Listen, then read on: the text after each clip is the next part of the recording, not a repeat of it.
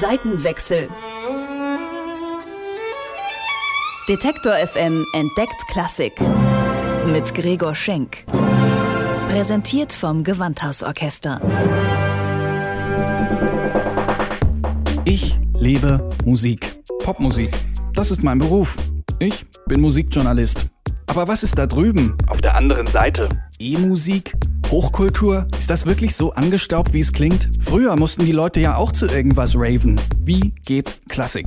Das will ich rausfinden. Deswegen gehe ich dahin, wo Klassik gelebt wird. Zum Gewandhausorchester. Zeit für einen Seitenwechsel.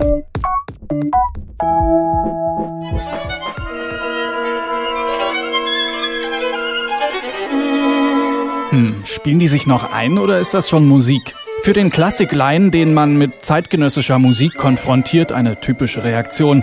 Irgendwie klingt das immer anstrengend, sperrig, verkopft. Und selbst der Klassik-Fan mit Abokarte runzelt die Stirn, wenn im Programmheft nicht Mahler oder Beethoven steht, sondern Schönberg.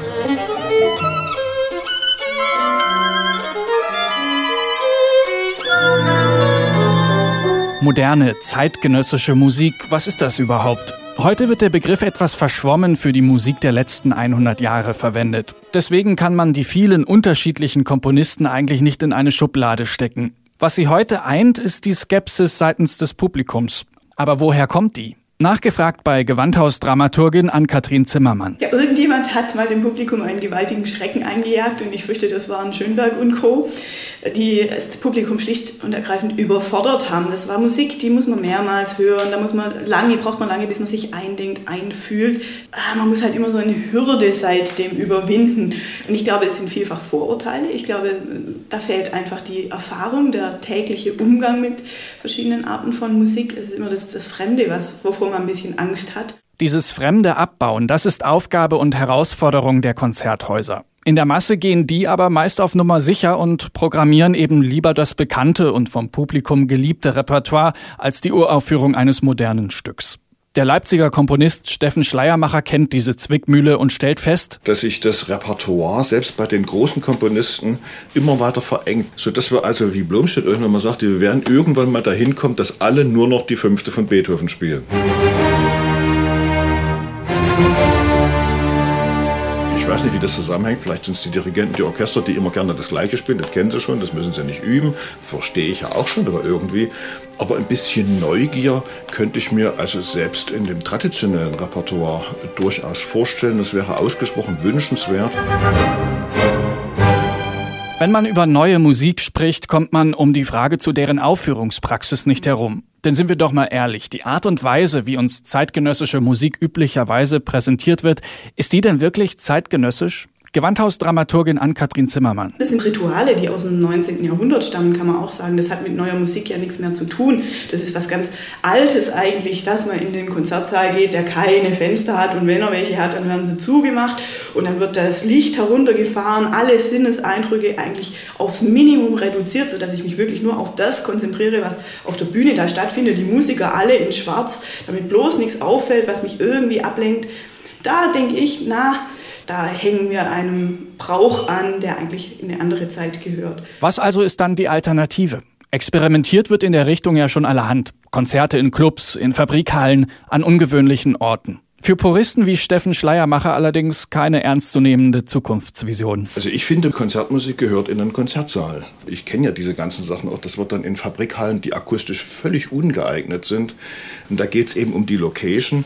Es ist der Versuch, von der Musik abzulenken oder ein Publikum zu kreieren, was an der Musik überhaupt kein Interesse hat, sondern wegen der Location dahin geht. Ein Konzertsaal ist ein Konzertsaal, ist ein Konzertsaal. Und dazu ist es da und da kann sich die Musik am besten entfalten. Und man kann sich dort voll und ganz auf die Musik konzentrieren. Das hat schon auch seinen Reiz in einem ansonsten von Reizüberflutungen geplagten Alltag. Aber der Komponist, der schon beim Komponieren die Fabrikhalle vor Augen hat, wird auch ein vollkommen anderes Werk schreiben, mit neuen Perspektiven, die der gewöhnliche Konzertbetrieb nicht bieten kann.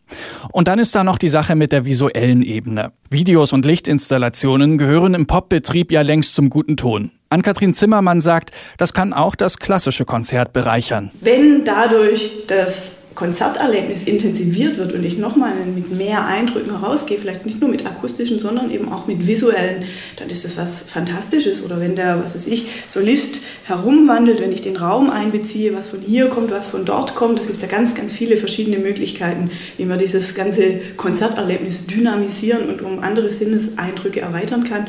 Also das ist sicherlich eine zukunftsweisende Möglichkeit, bleibt die Frage, wie wir zeitgenössische Musik in Zukunft wahrnehmen werden. Beethoven zum Beispiel war ja vor 200 Jahren auch ein zeitgenössischer Komponist. Und auch der ist angeeckt mit seiner Musik. Heute ist er der weltweit meist aufgeführte Komponist. Schwer zu sagen, ob wir die Musik von heute in 200 Jahren nicht mehr als sperrig, sondern als vollkommen normal empfinden werden.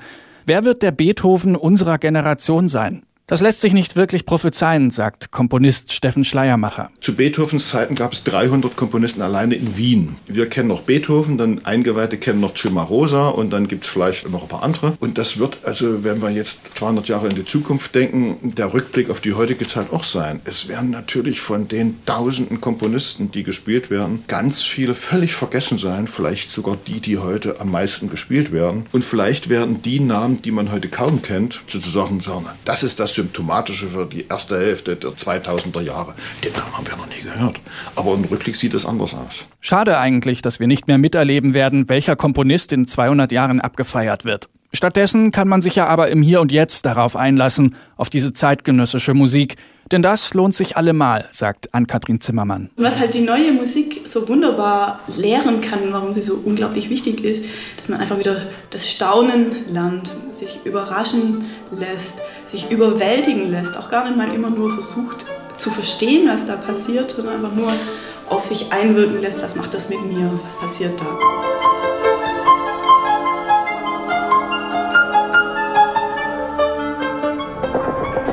Seitenwechsel. Detektor FM entdeckt Klassik. Mit Gregor Schenk. Präsentiert vom Gewandhausorchester.